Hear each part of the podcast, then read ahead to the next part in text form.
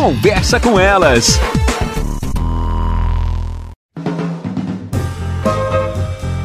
Olá, eu sou Cristiane Finger, jornalista. Ana Paula Lundegren, psicóloga. E estamos começando mais um Conversa, Conversa com Elas. As pessoas estão entristecidas tinha, né, essa vontade de todo mundo, essa vontade coletiva que o ano ia virar e que as coisas iam melhorar. Isso não é o que aconteceu no que diz respeito à pandemia do coronavírus. A vacina está aí, as pessoas estão sendo vacinadas, mas essa variante está fazendo com que muito mais pessoas estejam doentes, o comércio voltou a fechar. Então, o que, que a gente sente no ar, né, Ana? Uma tristeza coletiva, pessoas melancólicas, pessoas que estão começando a perder a fé é, eu acho que isso é característico do momento, porque é um momento em que todo, todas as pessoas estão tendo que olhar mais para si, olhar para dentro e, inclusive, dar conta das suas faltas. Eu acho que isso é extremamente, em alguma medida, deprimente, porque a gente precisa é, se dar conta de tudo isso e entender como é que a gente vai lidar com isso.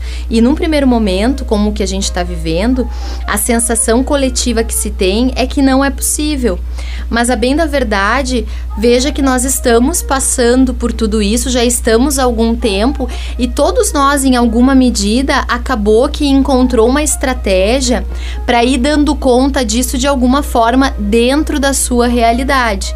Então, algumas pessoas fizeram é, realocações de trabalho, outras tiveram que contar com familiares, outras tiveram que fazer circunstâncias de, sei eu, trocar de cidade, diminuir distância geográfica, mas enfim, as pessoas estão fazendo movimentos para tentar dar conta desse momento e sentir menos essa sensação ruim que também me passa muito, que tem a ver com essa falta de previsibilidade do futuro, porque nós estávamos acostumados a viver numa lógica da chamada normalidade, entre aspas, que todo mundo tinha os seus planos, todo mundo fazia as suas coisas, nós tínhamos é, os dias do mês, cada dia tinha uma coisa diferente. Se né, Ana? E nós conseguíamos sentir que nós tínhamos um controle maior da nossa vida. Neste momento, nós estamos enfrentando o caos, porque o caos diz respeito a justamente uma falta de controle que na verdade nós nunca tivemos, é uma falsa sensação, mas que nós tínhamos isso mais presente na normalidade.